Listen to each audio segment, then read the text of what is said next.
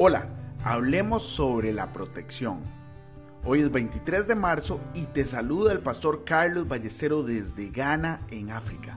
Como todos los días, yo le oro al Señor para que ponga en nosotros un corazón puro y su presencia nunca, nunca se aleje de nosotros. Hoy estoy feliz celebrando mi cumpleaños, compartiendo la palabra, esta poderosa palabra del Señor contigo. En Éxodo 12:13 leemos, en nueva traducción viviente, cuando yo vea la sangre, pasaré de largo.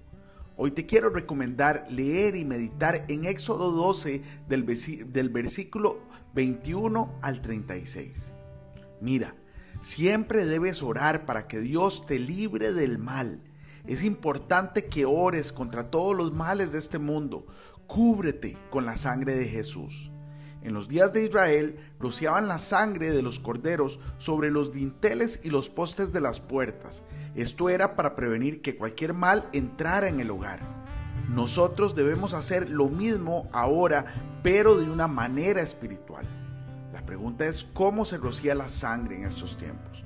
Rocía la sangre de Jesús con tus palabras. Aplica la sangre de Jesús sobre cada parte de tu hogar y familia.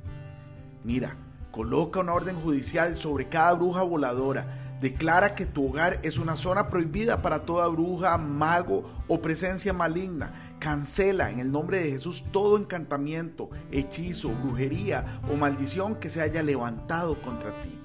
Declara que vivirás y no morirás. Ata a Satanás y a sus agentes.